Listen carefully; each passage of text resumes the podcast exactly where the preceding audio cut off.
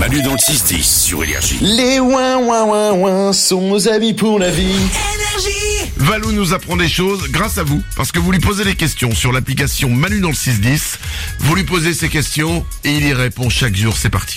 Jenny s'interroge sur un terme qu'on apprécie plus ou moins. Ouais, coucou Valou, on se demandait là avec ma mère quelle était l'origine du nom belle-mère parce que bon, euh, les belles-mères elles sont pas forcément belles hein. euh. Ok, ok, merci. Bon, non, non, dis pas plus.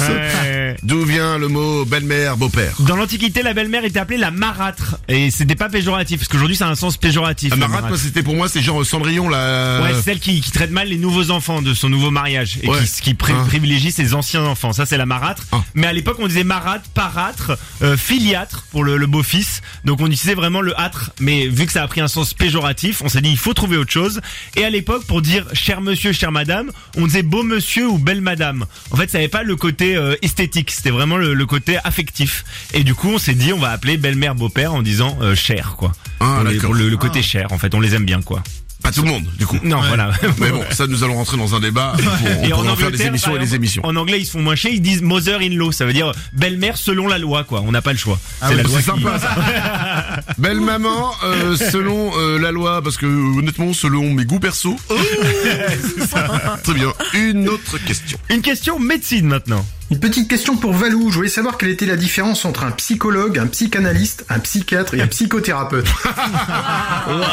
ok. Attends, on va réécouter. Une petite question pour Valou. Je voulais savoir quelle était la différence entre un psychologue, un psychanalyste, un psychiatre et un psychothérapeute.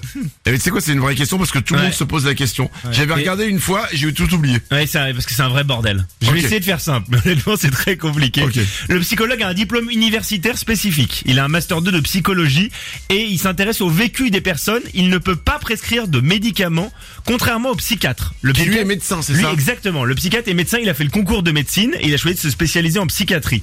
Et lui, il peut délivrer des médicaments, des antidépresseurs, des anxiolytiques, et il y a une feuille de soins. Donc il est remboursé par la sécurité Ah, sociale. le psychologue ne l'est pas.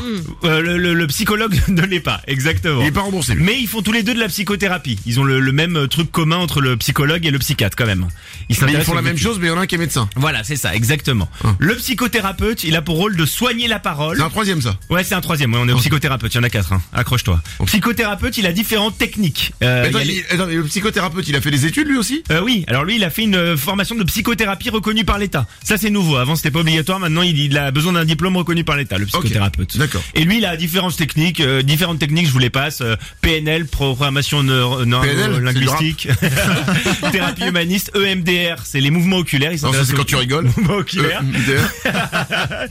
Et Attends, on il fait- arrive- attends, ça c'est le Le psychothérapeute. psychothérapeute. Il a ses trucs à lui. Ouais, il a, ses- il a pas mal de techniques, lui, qu'il utilise. Mais Et- c'est pas- il- on va les voir pour la même chose, les trois Ouais, ou- ouais, gros, globalement, on va les voir pour la même chose, les, Ok. les- les trois. Et le D'accord. dernier truc, c'est la psy, le psychanalyste. Lui, c'est l'école freudienne. Il utilise ce qui a été euh, utilisé par Sigmund Freud. Le, pa- le patient est allongé sur un divan, dos au psychanalyste. Hein. Et lui, par contre, attention, ils disent euh, un divan sans contrôle. Ça veut dire qu'il n'y a pas de diplôme, il n'y a rien. N'importe qui peut être Ah, le psychanalyste. psychanalyste, c'est à la one again. Ouais, voilà, c'est un peu ça, ouais. D'accord. Euh, Nico C'est lequel le moins cher Voilà. du coup, c'est le Bah, il psychanalyste. y en a un qui est remboursé. hein. En plus, il peut te filer du doliprane, donc euh, vraiment, c'est- Manu dans le 6-10. Et c'est Manu, Manu, Manu et tous les ouin ouin. 6h, 10h, tous les matins sur Énergie.